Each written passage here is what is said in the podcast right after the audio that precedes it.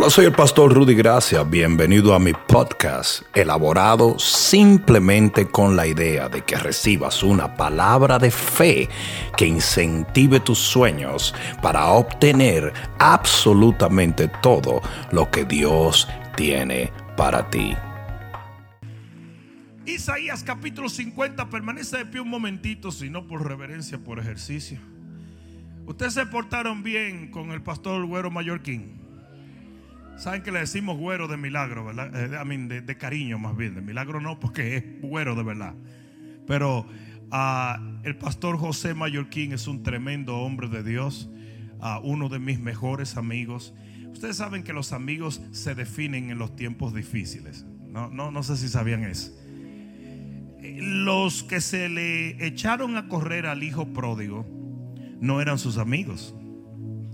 ¿Verdad? Cuando el hijo pródigo, la tarjeta de crédito maxed out, se echaron a correr los tipos, ¿sí o no? Pero tú sabes quiénes fueron la gente fiel al hijo pródigo, los que los recibieron en su peor momento. Para, para tú realmente saber quiénes son tus amigos, tus amigos tienen que visitarte en el valle, no en la cima de la montaña. Amén. Y óyeme bien, usted como cristiano, aprenda a no buscar excusas cuando alguien está pasándola mal para no ayudarlo. No sé si me está entendiendo. Miren lo que los cristianos hacen cuando a veces una persona está mal. Buscan una excusa para juzgarle y así se sienten exonerados de amarle. Y siempre hacen eso. No, está pasando eso por cabezón. Sí, está bien. Pero por eso tú tienes que estar ahí para descabezarlo un poquito. No sé si me está Amén. Eh, ¿Sí o no? Oh, eh, eso, eso, ellos están pasando eso simplemente porque, porque no me hicieron caso. No importa. Ahora te van a hacer caso porque ya le dieron un tablazo en la cabeza. Usted tiene que aprender a acompañar, a amar, a ayudar en los momentos difíciles. Si no, usted no sabe lo que es amar, usted no sabe lo que es favor, usted no sabe lo que es misericordia, usted no sabe lo que es amor. Amén. Entonces, una de las características de este hombre de Dios que estuvo aquí es que él supo ser mi amigo en los momentos más difíciles que yo he atravesado y lo sigue siendo. Y eso es algo muy importante. Le damos gracias a Dios por el pastor José King. Amén. Yo le digo el Mayor King Ay, Dios mío. Pero se cree mucho a veces. Bien. Isaías 50 dice así. Así dijo Jehová. ¿Quién dijo? ¿Qué es de la carta de repudio de vuestra madre? Con la cual yo la repudié. ¿O quiénes son mis acreedores a quienes yo os he vendido? He aquí que por vuestras maldades sois vendidos y por vuestras rebeliones fue repudiada vuestra madre. Porque cuando vine no hallé a nadie y cuando llamé nadie respondió. ¿Acaso se ha cortado mi mano para redimir? ¿No hay en mí poder para librar? He aquí que con mi reprensión hago secar el mar y convierto los ríos en desiertos. Sus peces se pudren por falta de agua y mueren de sed. Visto de oscuridad los cielos y hago como silicio su cubierta. Jehová, el Señor me dio lengua de sabios. Aleluya para saber hablar palabras alcanzado. Despertará mañana tras mañana, despertará mi oído para que oiga como los sabios. Jehová el Señor me abrió el oído y yo no fui rebelde, ni me volví atrás. Di mi cuerpo a los heridores y mis mejillas a los que mesaban la barba. No escondí mi rostro de injurias y disputos, porque Jehová el Señor me ayudará, por tanto no me avergoncé. Por eso puse mi rostro como un pedernal y sé que no seré avergonzado. Cercano está de mí el que me salva.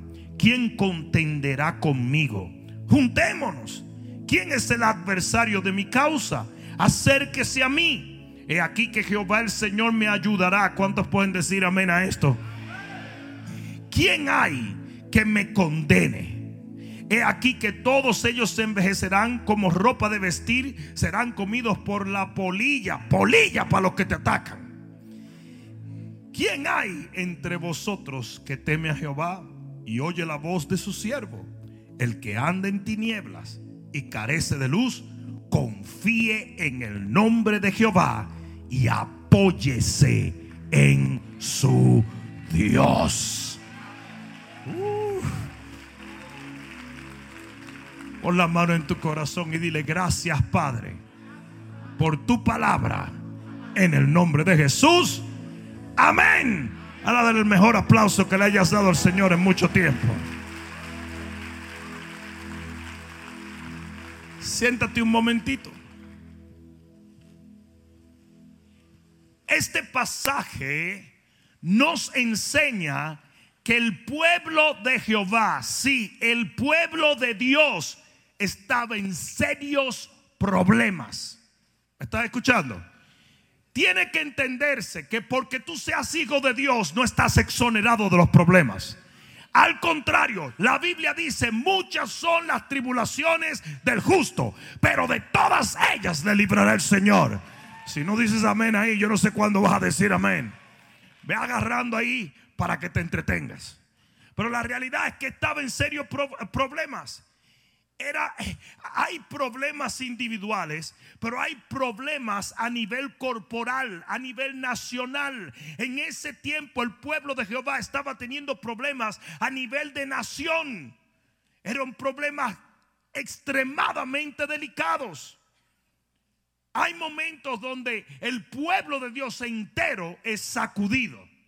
Lo interesante es que el pueblo de Jehová puede ser sacudido, pero el reino nunca puede ser sacudido. Alguien debió decir amén. ¿Y saben lo que el pueblo se dedicó a hacer? Lo mismo que tú haces y que yo hago.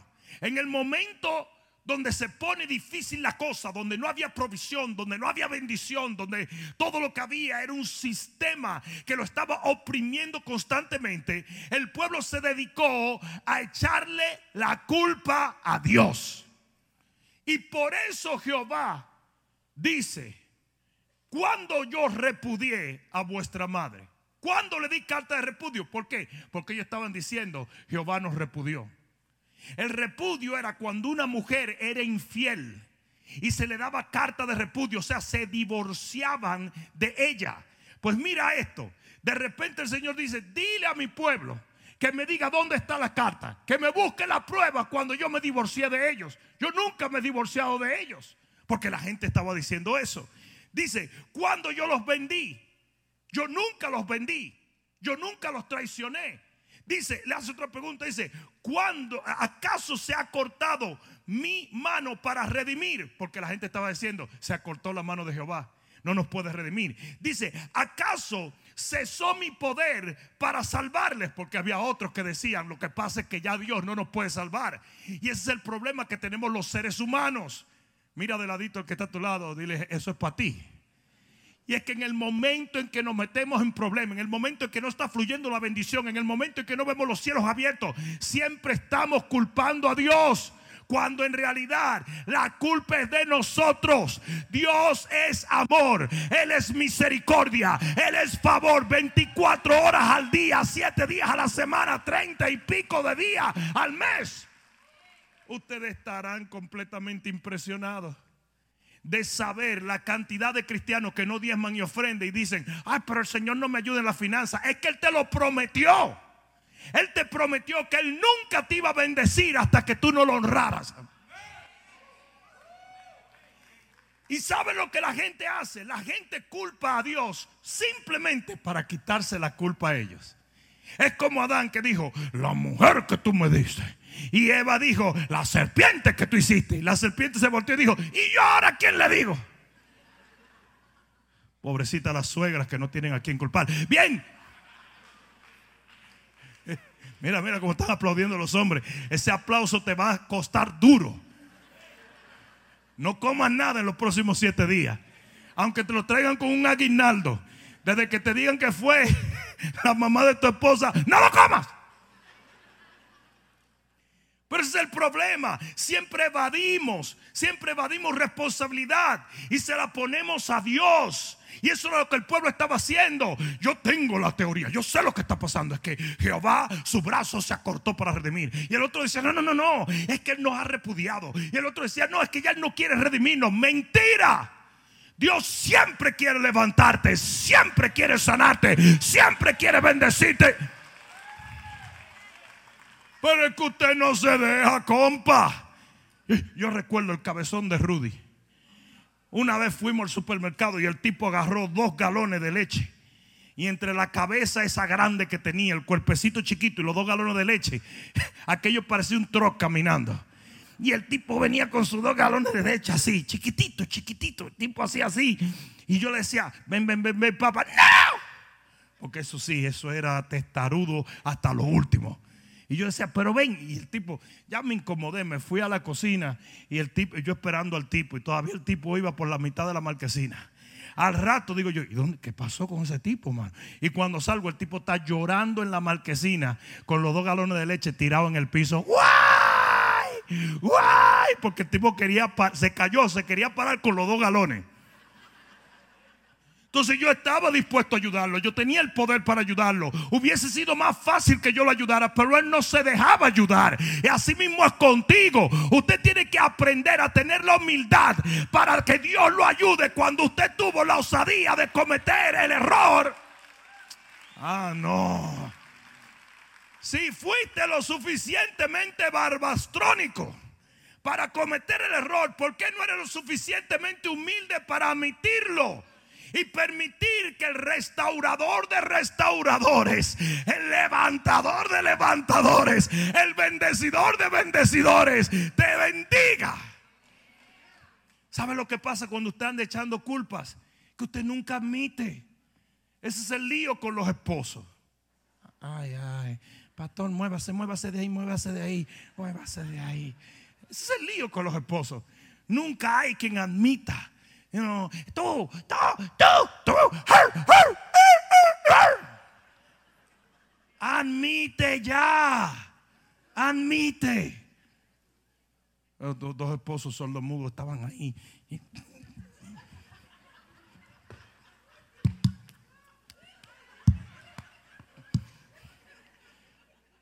Y en una la esposa hace, y el tipo lo hace. Y dice otro tipo, ¿tuviste que ese tipo le pegó? Sí, pero fue que ella le alzó la voz.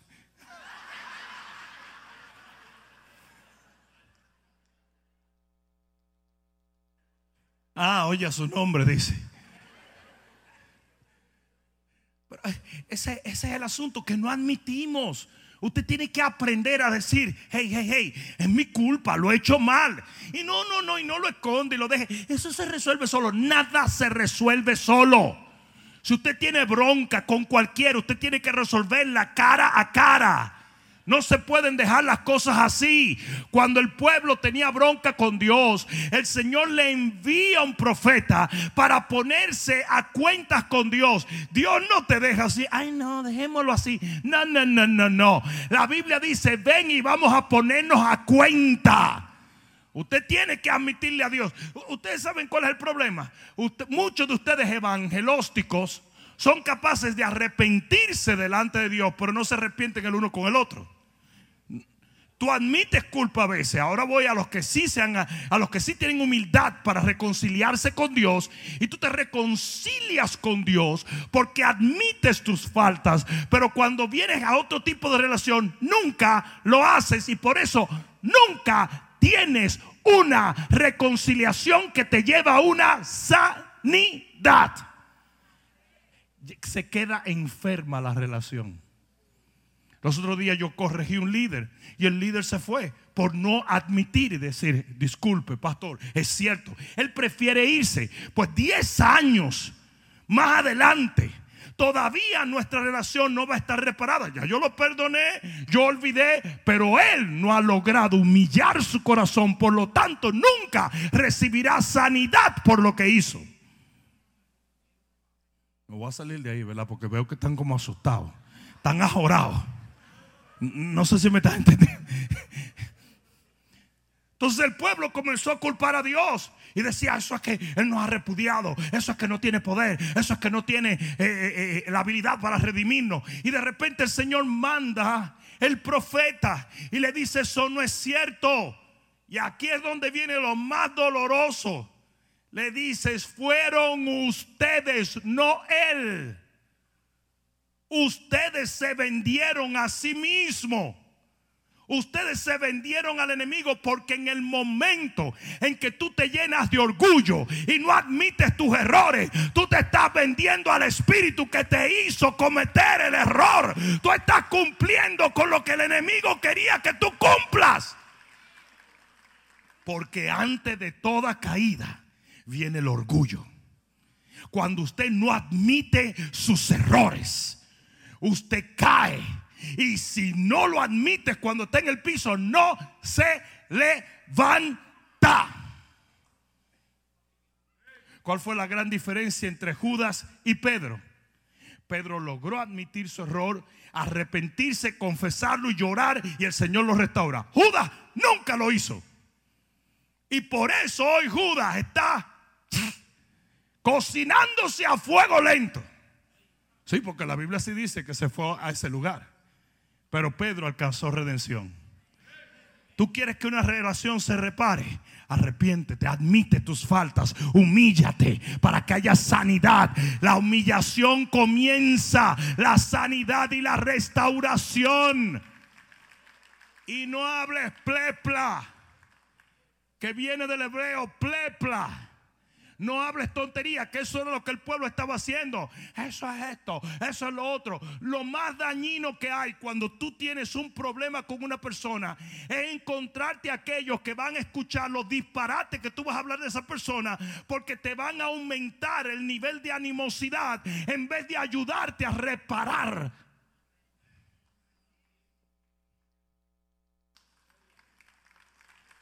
Yo me callé porque lo siento muy tenso el ambiente. Si te picas, ráscate. Pero ¿sabes cuál es el peor error? Cuando comenzamos a hablar con gente, entonces mira, y la gente te empieza, no me diga, no me diga, no puedo creerla, no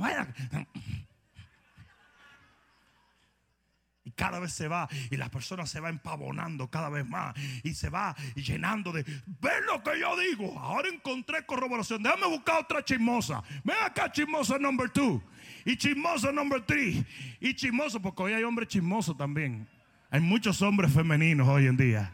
You know? Ven acá, chismoso number five. Y cuando ya tú tienes cinco, tú lo que tienes es una ganga, una pandilla de gente diciéndote: No, mátalo, escúpelo, aplástala con el carro. ¿Sí o no? El profeta viene y le dice: No fue Dios, fueron ustedes. Dios nunca te va a hacer daño. El daño te lo haces tú.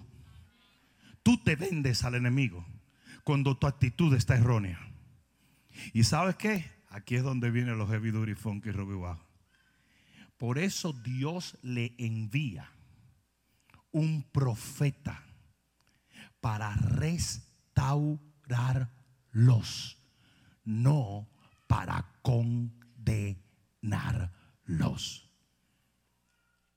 Ese profeta que viene a hablarle a un pueblo a un pueblo que cometió ciertamente errores, llegó a restaurar el pueblo, no a condenar al pueblo. Y si nosotros entendiéramos que nuestra misión es un ministerio de reconciliación, lográramos que más personas vinieran a la luz de la tiniebla la iglesia no fue llamada a condenar, fue llamada a salvar, a redimir, a sanar a la sociedad. Hay que parar de condenar y apuntar y juzgar. Hay que predicarle las buenas nuevas. Y ese pasaje que tú ves allí es un pasaje del perfil profético del Mesías. Pero en el tiempo de Isaías, él tomó ese espíritu del Mesías para redimir al pueblo de su generación, como tú también tomas el espíritu del Señor para redimir el pueblo de esta generación. Jesús no vino a condenar. Él vino a salvar, Él vino a sanar, Él vino a levantar, Él vino a usarte como un instrumento de su gloria. Él quiere que tú llegues a tu hogar y le digas a la gente las grandes cosas que el Señor ha hecho en tu vida para que se conviertan al Rey de Reyes y al Señor de Señores. Alguien va a tener que decir amén aquí. Y el que está a tu lado te dije que esto era para ti. Y por eso este mensaje yo le nombré características de un instrumento infalible de redención. ¿Y sabes por qué necesito hablarte esto? Porque necesito que con esta palabra comprendas de una vez y por todas que esta iglesia tiene una asignación de parte de Dios y es sanar al enfermo, libertar al cautivo, redimir a aquel que está perdido. Y si tú eres parte de esta iglesia, usted se va a tener que alinear al corazón de Dios y a la asignación que Él nos ha dado. Una vez conversaba yo con Juan de que es impresionante, la verdad que sí. Hay gente que se convierte aquí y se convierte porque se le predica el evangelio de las buenas nuevas y se vuelven religiosos y se vuelven condenadores y acusadores y perseguidores y chismosos y detractores.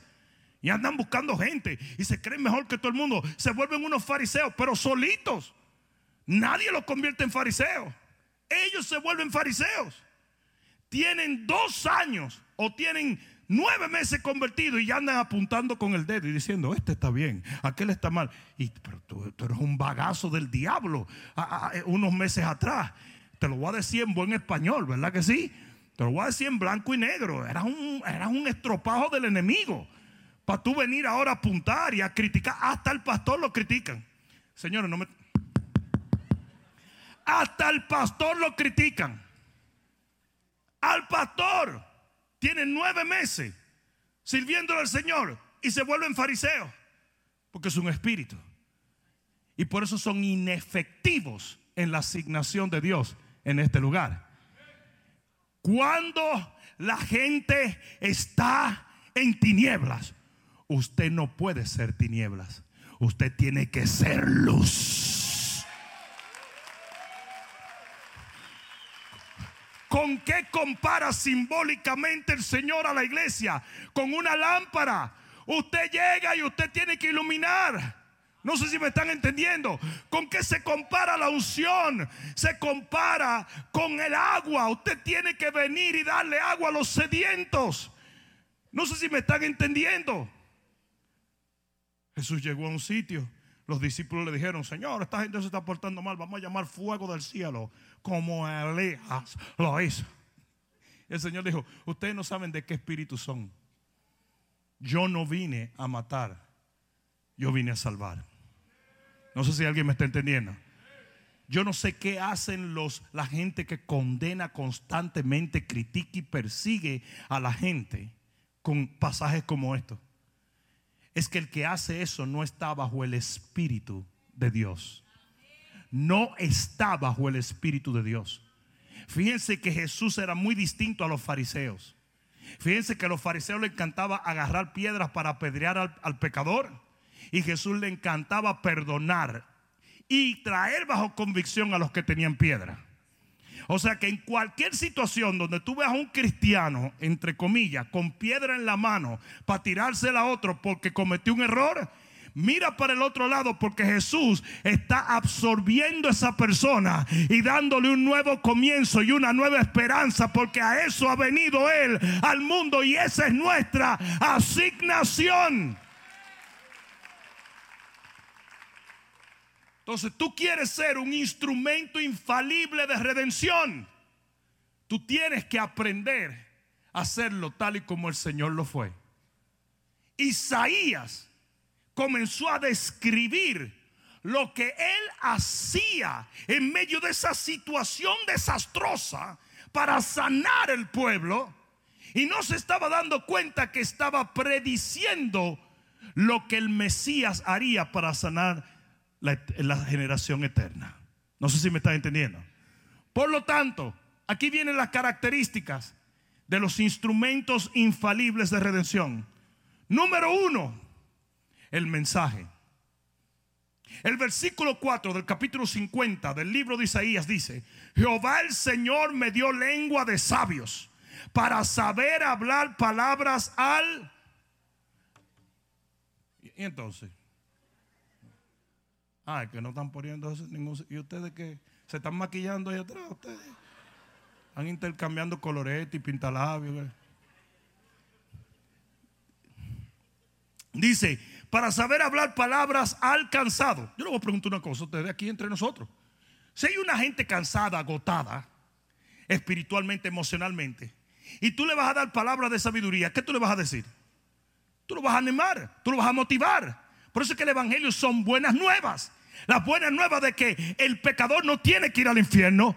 El que está destruido no tiene que morir destruido. El que está arruinado puede prosperar. Cualquier situación difícil se puede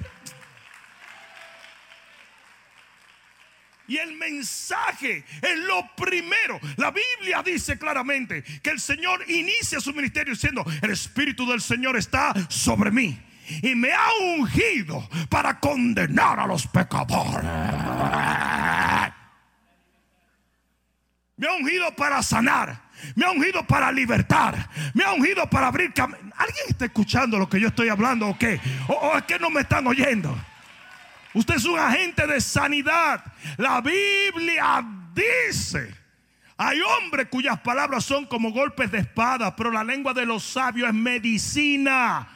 ¿Está usted sanando con su lengua o enfermando a la gente?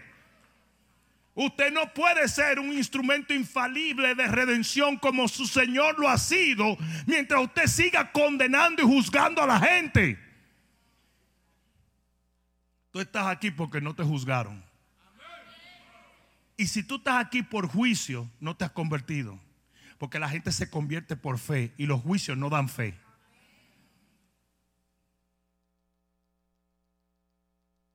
Mira lo que dice. Dice, versículo 4. Para hablar palabras alcanzado. Despertará mañana tras mañana. Despertará mi oído para que oiga como los sabios. Usted sabe lo que usted tiene que predicar. No lo que un loco ande hablando tontería en el internet. Usted predica la palabra fresca que Dios le da cada mañana. A mí me llamó mucho la atención cuando el alcalde de Providencia nos dijo, usted sabe cómo yo he gobernado en estos cuatro años, que de paso ha hecho un trabajo excelente. Me dijo, todas las mañanas mi esposa me levanta a las cinco de la mañana y yo oro y todo lo que me va diciendo el Espíritu Santo lo voy escribiendo en una mascota. Y cuando yo llego a la casa de gobierno, cuando yo me siento, yo comienzo a decirle, fulano, mira a ver si hacemos esto, sutano, mira a ver si hacemos esto. Y yo dicen, ¿y de dónde se te ocurrió eso? El Espíritu Santo. ¿Alguien entiende esto? ¿Alguien entiende esto? Miren esto, señores. Un hombre llamado Wilson Woodrow escribió un libro que se llamaba Babilonia, Misterio y Religión. En los años 80 fue uno de los más grandes bestsellers. Ha vendido millones de copias. Y en ese libro fue que él dijo que el arbolito era diabólico, era un culto a Tamuz, que las bolitas eran del diablo, que Santa Claus era un demonio. El tipo recientemente escribe otro libro y dice, todo lo que yo dije fue un disparate. Gloria a Dios dijo, yo me equivoqué. Yo no lo hice bien. Yo tomé información que no era real. El hombre ha salido en televisión y escribió un libro que se llama Christmas, Rethink Christmas, creo que se llama. Wilson Woodrow se llama. Y los religiosos, chacabanosos, locosos y morbosos le han dicho, no, no, no, no creemos que tú te equivocaste. Pero que fui yo que me inventé eso. No lo creemos. Porque ellos necesitan condenar a la gente. Y como ellos le han dicho a tanta gente que la Navidad es del diablo, ya ellos no quieren echar para atrás. Y un día nos vamos a parar delante del Señor y le vamos a tener que dar cuenta a Dios por eso. El que dice que la Navidad es del diablo es un hijo del diablo. ¿Quién? ¿Cómo tú me vas a decir a mí que la Navidad es del diablo? Pero ¿hasta dónde puede llegar el religioso con sus babosadas? Puras estupideces. Y, eso es lo que predica la gente porque abren el internet y ven los blogs. y- Ay, esto, esto suena chévere. Vamos a darle al pastor. pues. Como esto no lo ha dicho el pastor, yo se lo voy a decir a la gente. Usted es un loco. Y usted está manejando una autoridad que no le corresponde. Y de ahí es que vienen los espíritus de error.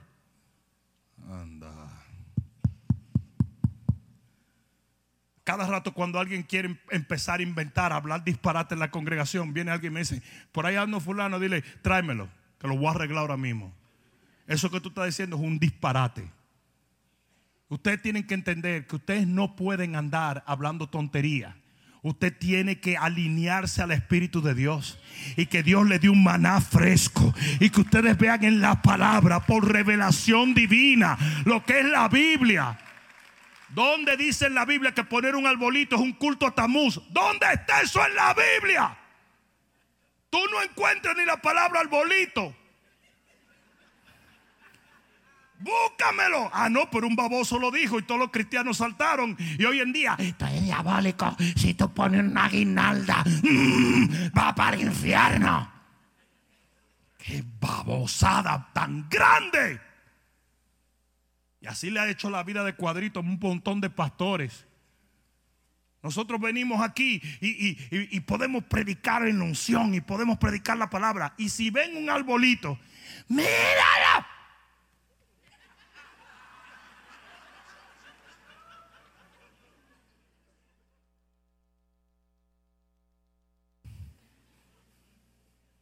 Es por eso que de maldad, de maldad lo anuncio.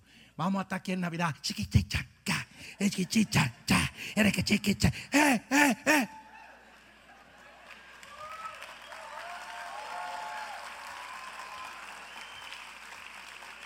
Pues no voy a ir, no venga nada, loca vieja, loco viejo, no venga nada.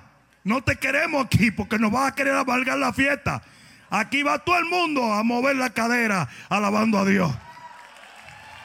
Y nos vamos a gozar sin ti, gracias al Señor. Y lo vamos a poner en Facebook Live. Chiquirín, chiquirín, chiquirín, ya, ya, ya, ya, ya, ya. ¡Ay, ¡Sacrilegio! Loco grasoso. Usted tiene que predicar una palabra genuina. Usted tiene que predicar una palabra de Dios. Usted tiene que hablar claro lo que Dios pone en su corazón. Usted no puede andar predicando tonterías que usted ve en el internet. Hay un montón de locos con espíritu de error hablando bobadas. Usted busque la palabra de Dios. Esa es la palabra profética más segura. A cada rato sale un marciano hoy en día y esto dice el Señor, pero eso no está en la Biblia. La palabra profética más segura es la palabra de Dios.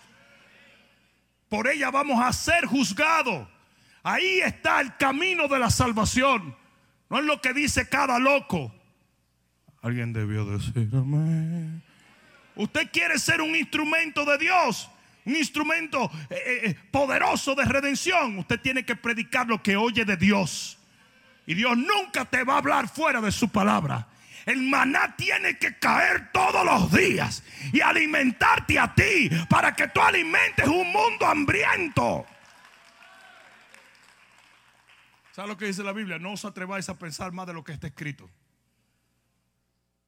Qué vergüenza como los cristianos han tomado una postura en contra de la Navidad cuando nada de eso está en la Biblia. Ah, sí, pero es que él dijo que Tamuz y Tam- usted no sabe ni quién es Tamuz. Usted cree que es un tipo que trabaja en 7-Eleven en Jayalía y anda hablando disparate. Yo no estoy jugando, yo no estoy jugando. A mí vino un tipo y me dijo, y yo lo creía usted un hombre de Dios. Siempre me agarran en la carreta. Siempre me agarran en la carreta. Yo no sé por qué cuando yo voy a buscar ese café, es como que Satanás lo lleva. Y me dice, yo pensé que usted era un hombre de Dios hasta que vi que celebra la Navidad. Usted no sabe que eso es un culto a Tamuz. Yo le dije, ¿quién es Tamuz? Y se quedó frío. Nadie le había preguntado esa babosada. Le dije, dime quién es Tamuz. Y se quedó callado, no sabía. Le dije, te lo voy a preguntar una tercera vez. Dime quién es Tamuz. Me dijo, yo no sé.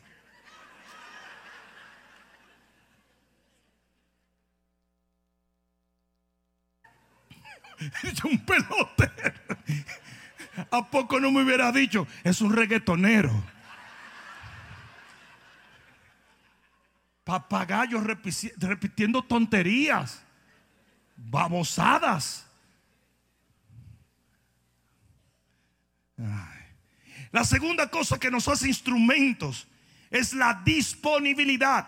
Versículo 5 dice, Jehová el Señor me abrió el oído y yo no fui rebelde ni me volví atrás. Es importante que tú entiendas en este momento que cuando Dios te llama a sanar, a libertar, a correr con una visión, usted no solamente tiene que obedecer, pero usted no se puede devolver.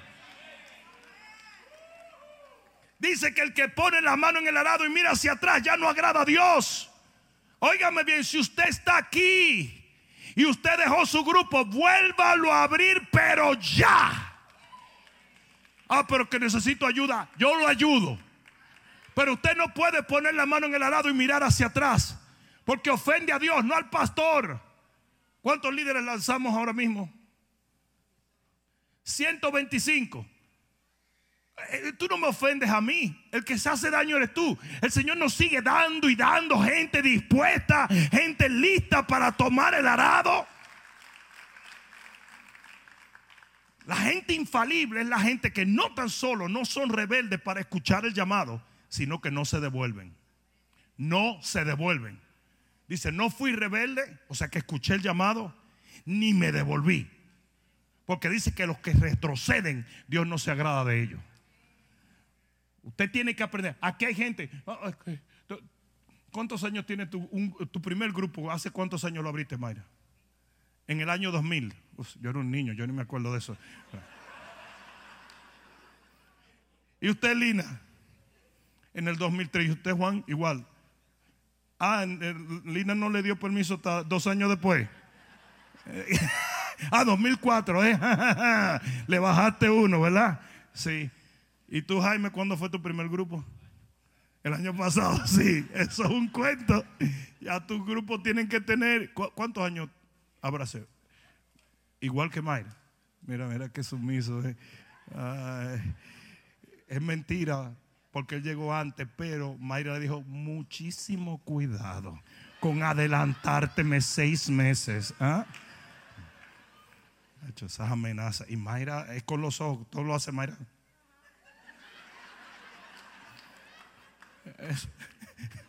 Eso, es controlado ahí. No, pero ustedes no solamente no fueron rebeldes, que no quiere decir dos veces verde, sino que ustedes nunca han vuelto atrás. Y ese es el tipo de gente que es infalible. Usted sigue y sigue y sigue y sigue porque a su debido tiempo usted ciega. Amén. El Señor le dio para adelante y no se devolvió.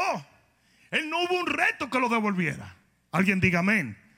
La tercera cosa que nos hace infalibles como instrumento de redención es la abnegación. En el versículo 6 dice, di mi cuerpo a los heridores y mis mejillas a los que mesaban la barba. No escondí mi rostro de los que injuriaban y desputos. Óyeme bien lo que te voy a decir y escucha esto porque esto es importante. Usted tiene que aprender a sufrir penalidades por la causa de Cristo. Porque el que se mete en este asunto va a sufrir. Y el que no se mete, sufre, pero no con recompensa. Nosotros estábamos en Providencia y el JJ, que me lo llevé de, de escudero, ese negro me dijo, me rindo. Llegamos al hotel después, nos fuimos a las a la 1 y 45 de la mañana de aquí a Bogotá, de Bogotá a Cartagena, de Cartagena a San Andrés, de San Andrés agarramos una avionetica que parecía que se iba a caer, iban dos ángeles jalándola y uno de ellos estaba medio dormido, y entonces la, la avionetica hacía Y tú decías, ¡ay, santo! Ustedes usted saben que los jets no suenan tanto, tú sabes. Eh, eh, eh, pero, pero las avioneticas, las avioneticas van. Entonces decía, aquí voy, señor. Voy vía marítima. Y cuando llegamos al hotel, eran yo no sé qué hora, llevamos como 20 horas sin dormir. Él me dijo, me voy a retirar. Dije yo, ¿cómo? Usted acaba de empezar a viajar con su papá. Le dio de todo, le dolió un ojo, se le tapó un oído, se le encogió una pierna, le dieron pesadilla.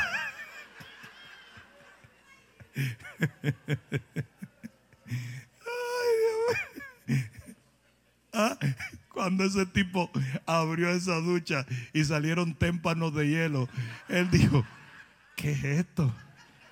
Pero le gustó la comida. Eso sí le gustó.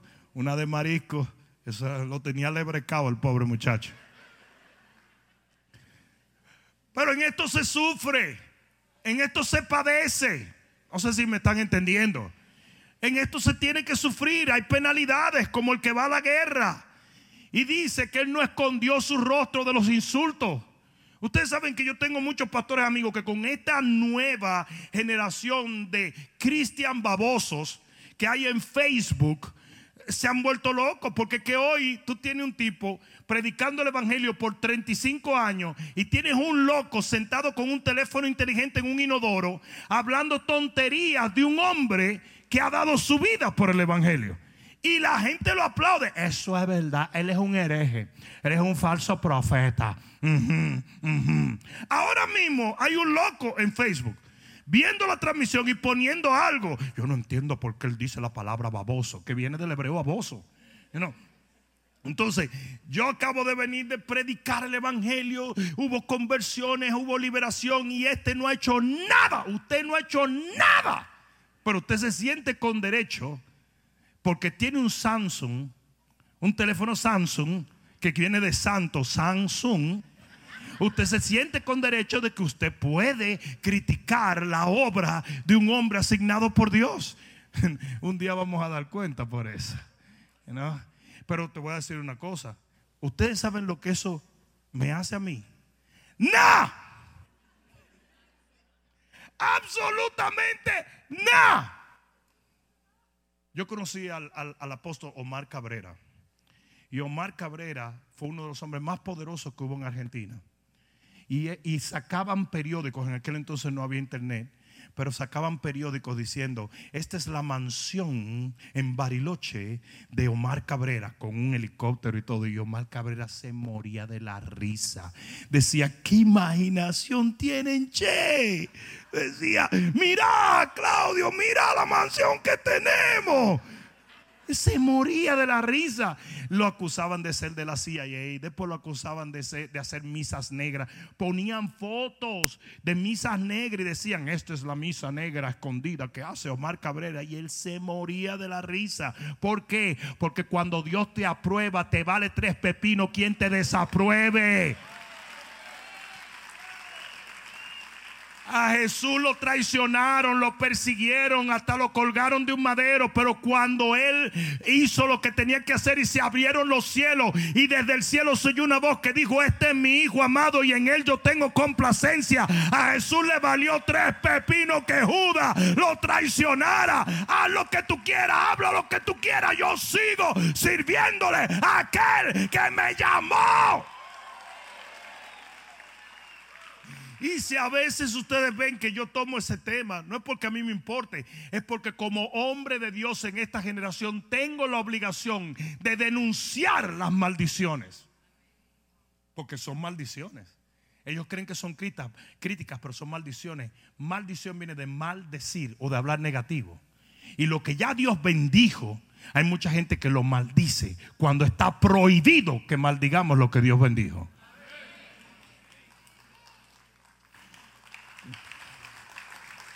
Cuando a Balaán le quisieron pagar para que maldijera el pueblo, así mismo le dijo Jehová, cuidadito, cuidado con maldecir lo que yo he bendecido, que te doy guiso, ¿Ustedes saben por qué hay tanta gente destruida en el cuerpo? Por la lengua que tienen. Claro que sí. Porque la lengua produce vida o produce muerte.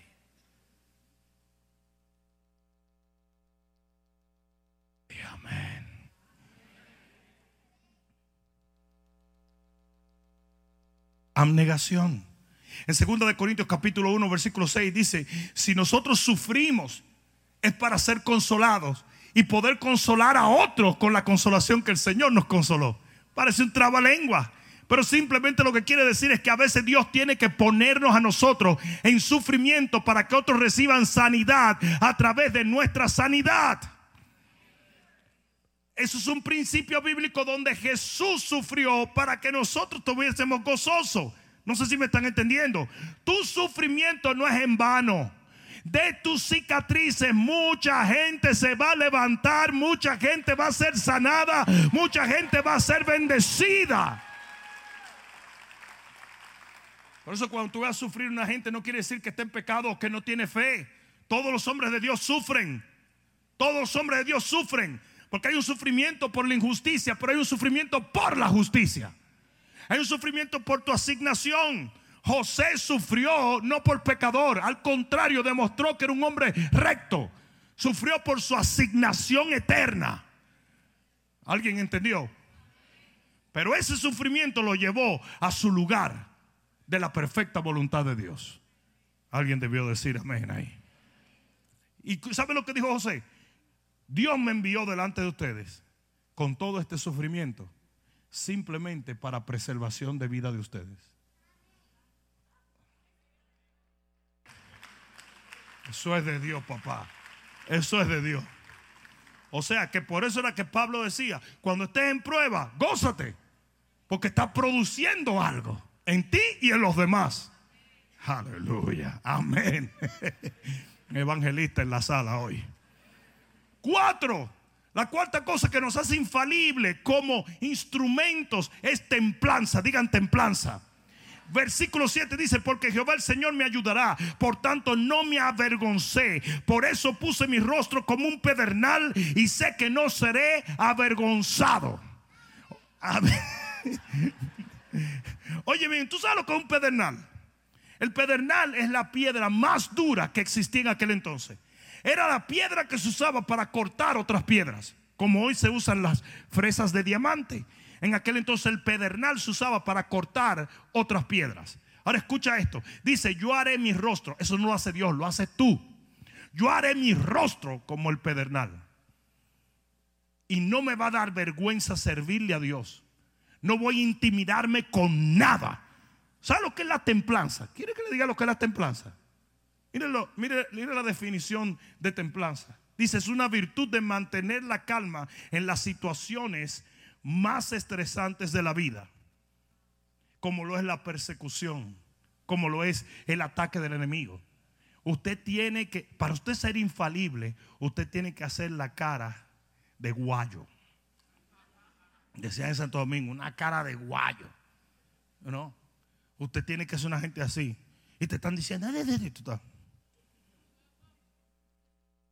Sí, una de las cosas que a mí me agrada del perro de Jesse, no son muchas, pero ese perro tiene la misma cara, en guerra, en paz, en temor y en tranquilidad. Entonces a mí me encanta eso, porque tú lo miras y el tipo está... El Kengel dice, pero ¿por qué tú estás tan triste? Y el tipo lo mira como... Pero así mismo tiene que ser tu cara. Y la gente, Y tú estás serio. Estábamos en Pasto, Colombia. Y en Pasto, Colombia es una de las pistas de aterrizaje más cortas que hay. Eso es, usted aterriza y el avión tiene que, usted ve hasta como los picapiedras, el piloto sacando los pies y haciendo así. Eh, eh, eh, y tú oyes el avión, ¡ah! y tú ves gente tirando almohada delante del avión por si acaso. Y cuando finalmente se para eso, usted ve que hace, ¡ah! y cuando da la vuelta, tú ves el precipicio ahí mismo. Y tú dices, qué bueno que oré y me arrepentí esta mañana. Pues a mí me encanta ese trayecto para yo probar la valentía de los que andan conmigo. A mí me encanta eso. Y yo lo voy, yo sé cuándo va a aterrizar porque es así. Hace uh, y sube para pasar por una cordillera y luego baja de picada.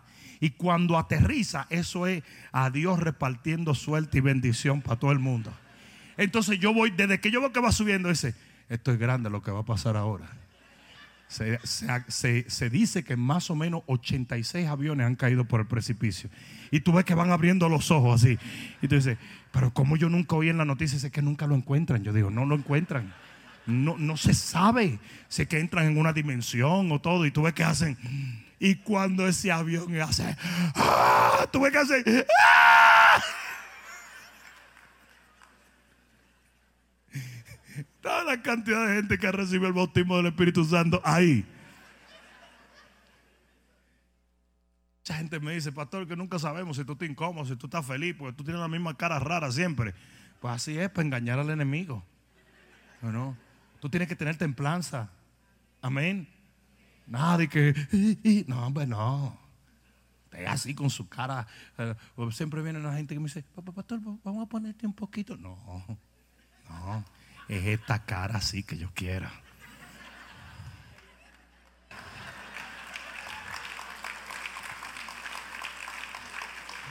Yo no estoy en contra del Botox. Pero hay un montón de pastores que tú no sabes si es que están felices todo el tiempo que están así. Cristo viene, hermana. Y entonces se van poniendo a chinadito, tú sabes, porque le meten tantas cosas que están así, cachetoncito a chinadito. ¿Cuál es la diferencia? Yo prefiero ser un hombre normal de 50 años a ser una lagartija de 32 años. Hay dos o tres que no se quieren reír porque te metieron tu botox ahí, ¿verdad? Oh, pues eh, estas rayas así, eso te las puso Dios para que quiera. ¿Qué sería? Imagínate que tú tengas un bulldog. ¿Ok?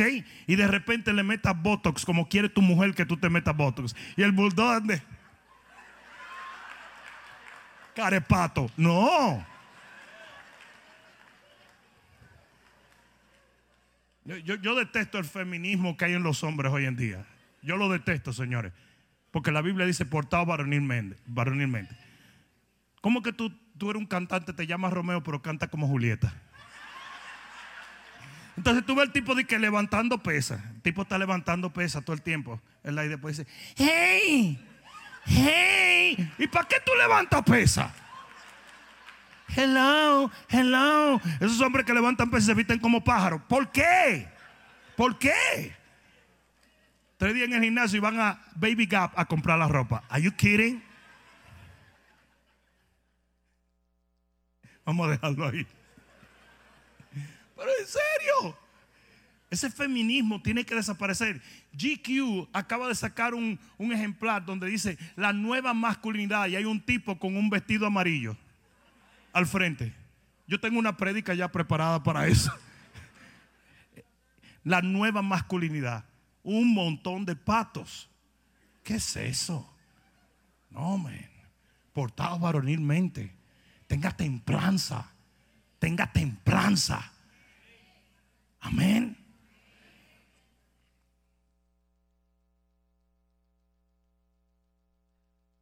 ¿Sabes lo que Michael Jackson? No, yo no soy homosexual. Señores, yo iba ahora mismo en Barranquilla. Yo iba y iba oyendo un tipo en la radio, una radio cristiana. Y decía, el Señor saben una cosa, a mí me relajan, dije que soy homosexual, pero yo voy a seguir hablando en la radio. Y yo sé, ¿qué?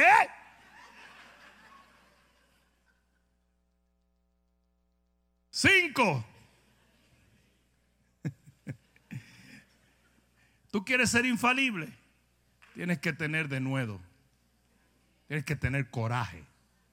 Y dice en el versículo 8, cercano está de mí el que me salva. ¿Quién contenderá conmigo? Juntémonos. ¿Quién es el adversario de mi causa? Acérquese a mí porque aquí que Jehová el Señor me ayudará. ¿Quién hay entre, quién hay que me condene? He aquí que todos ellos se envejecerán como ropa de vestir y serán comidos por la polilla. Alguien diga amén a la palabra de Dios. Ah, oye bien lo que te voy a decir. Usted tiene que tener tanto coraje y tanto denuedo que usted salga a buscar el pleito por Dios. Que usted sea el que confronta. Que usted sea el que le arrebata las almas al diablo. No se siente esperar. Usted tiene que salir a buscar un pleito todos los días. Alguien debió decir amén aquí. Usted tiene que ser ese tipo de cristiano que cuando se levante el enemigo diga, se levantó mi dolor de cabeza. Este va a libertar a alguien. Este va a levantar a alguien. Este va a sanar a alguien. Este va a alcanzar a alguien. Alguien debió decir amén aquí. No, usted tiene que ser ese tipo de cristiano. Un tipo de cristiano con un coraje y un denuedo que no le permita cruzarse de brazos no le permita cruzarse de brazos. Es increíble cómo hoy en día hay ministros que no han echado dos demonios fuera. Y aquí los líderes echan fuera demonios toda la semana. No porque aquí haya más demonios, sino porque tienen un coraje y un denuedo que no van a permitir que el diablo tome control. alguien va a tener que decir amén. Entonces aquí es donde viene lo importante cuando el pueblo estaba caído, cuando el pueblo estaba destruido, cuando el pueblo por sus propios errores estaba mal. El Señor envió un profeta con una unción redentora, con una unción de restauración, con una unción de sanidad. Y hoy yo me paro delante de ti en este día y te digo, lo que esta generación necesita es gente ungida para arrebatarle al diablo y a las tinieblas lo que el diablo se quiere robar. Sea un hombre, sea una mujer que predica la palabra que recibe de Dios y le da ánimo al cansado y hace lo que Dios nos ha asignado. Alguien va a tener que dar un grito de gloria aquí. Aleluya. Yo llego de Providencia. Me paro en una plataforma a predicarle a una multitud. ¿Crees tú que no sé yo que en esa multitud hay un sinnúmero de pecadores? ¿Crees tú que Dios no lo sabe? Pero ¿sabes por qué Dios me llevó a mí? Porque Él me lleva con el antídoto contra las tinieblas y el pecado, que es el Evangelio de la paz.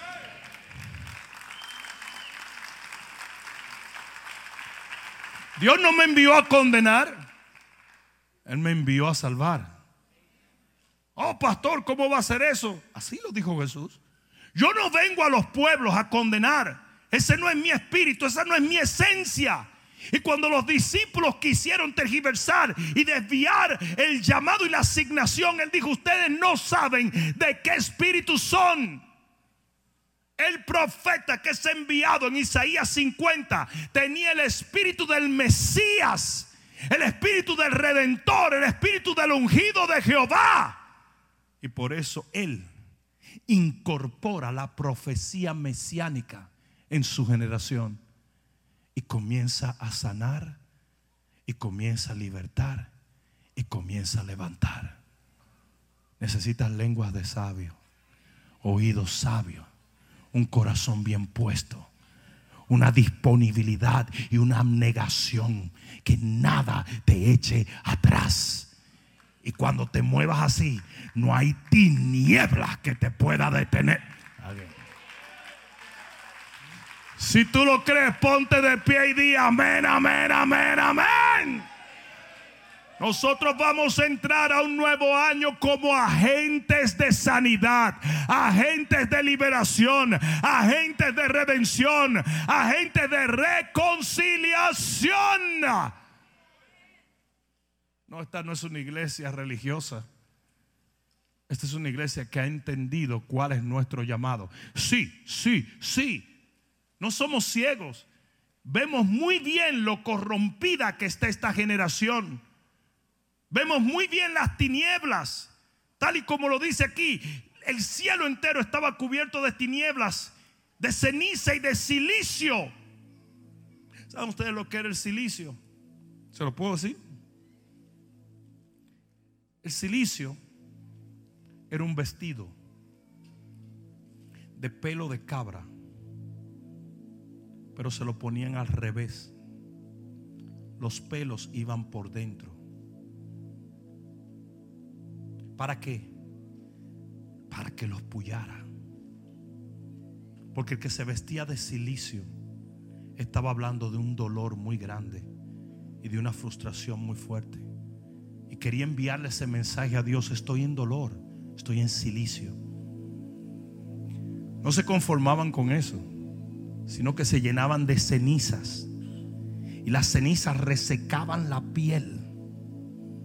Y lo hacían más incómodo porque en el calor del sol, esas cenizas con ese silicio era algo que era literalmente una tortura.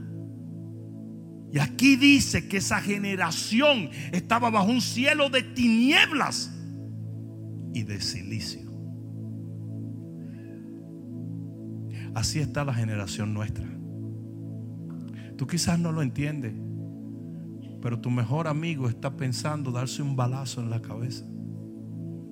Tú quizás no lo comprendes, pero la persona que se siente en tu trabajo, en el escritorio de al frente, puede estar a punto de rendirse en la vida. Tú quizás no lo entiendes, pero hay gente en tu vecindario que no van a entrar al nuevo año.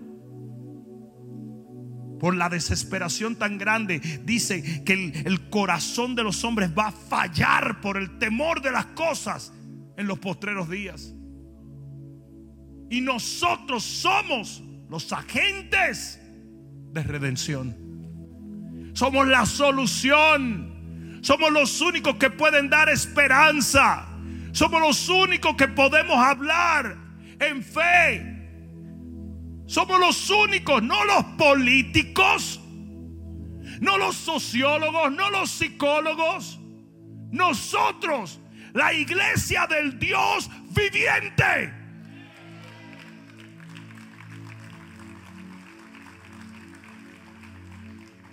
tenemos que parar de juzgar al religioso. Te tienes que quitar tu traje fariseo. Y necesitas entender que el Señor nos envió a predicar las buenas nuevas. Alcanza, sana, bendice, restaura, ayuda. Cuando el pueblo estaba en su peor momento, Dios le envía a un profeta con la unción redentora del Mesías. Es, ¿podrás tú hacer lo mismo en esta generación?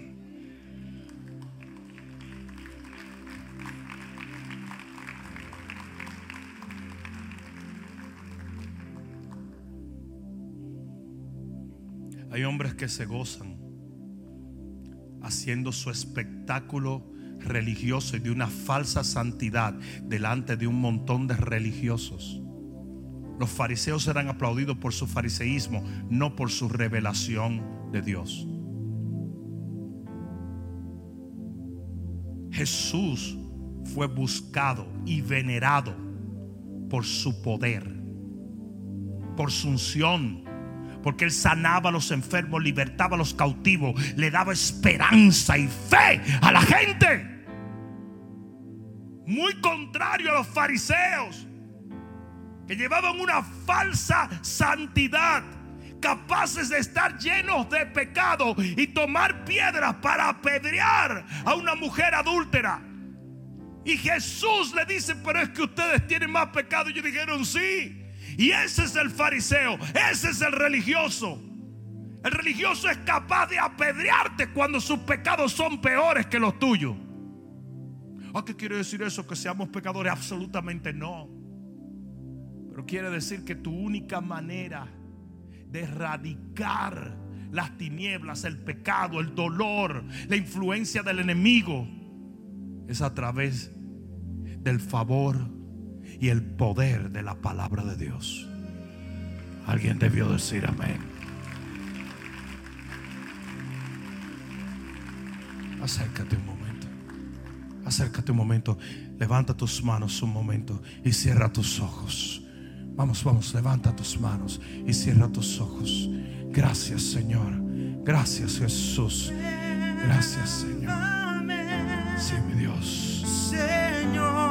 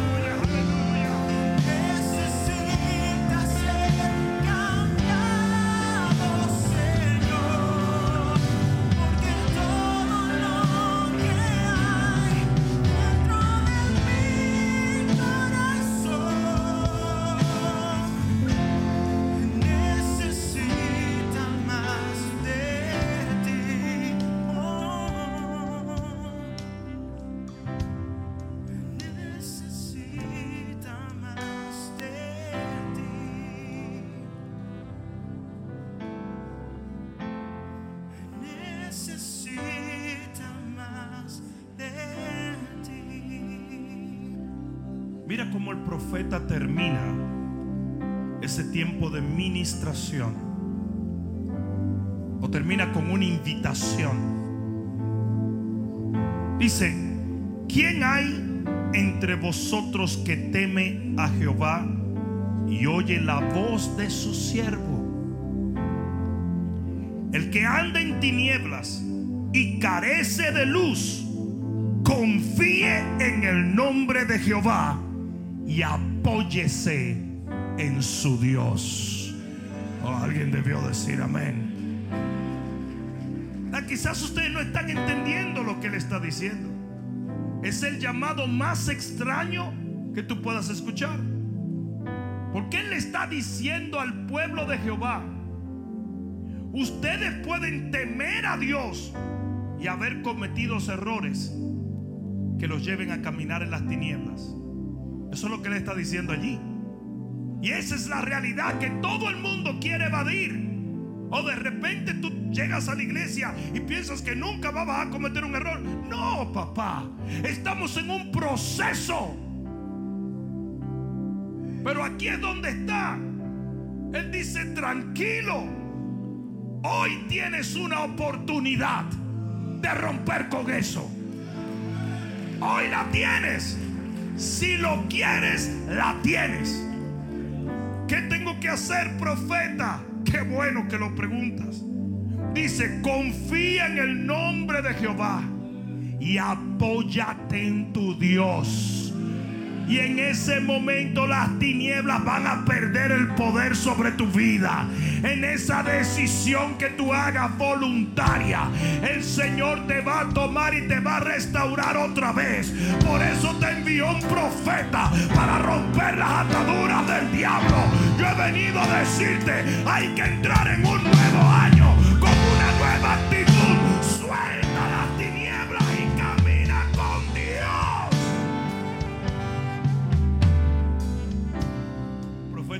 sé que cometiste errores y sé que estás atravesando por ciertas cosas, pero tienes la oportunidad por el favor de Dios de soltarte de las manos de esas tinieblas y apoyarte en tu Dios. Pero ¿sabes qué demanda eso? Humildad. Aquí va de nuevo, humildad. Eso demanda que reconozcas y que te arrepientas y que seas capaz de admitir tus errores y de que con la misma voluntad que los cometiste, con esa misma voluntad sales de ellos. Recuerda que Dios no los vendió, se vendieron ellos cometiendo errores. Y ahora el Señor le dice, Dios tampoco te va a recibir a menos que tú mismito decidas apoyarte en Él, confiando en Él. Ustedes saben para quién el mensaje de ese profeta fue tropiezo para todo el que nunca quiso reconocer. Pero ustedes saben para quiénes fue luz para todo el que admitió y dijo, ¿sabes qué? Yo quiero apoyarme en Dios. Yo quiero aceptar esta nueva oportunidad. Alguien debió decir amén aquí.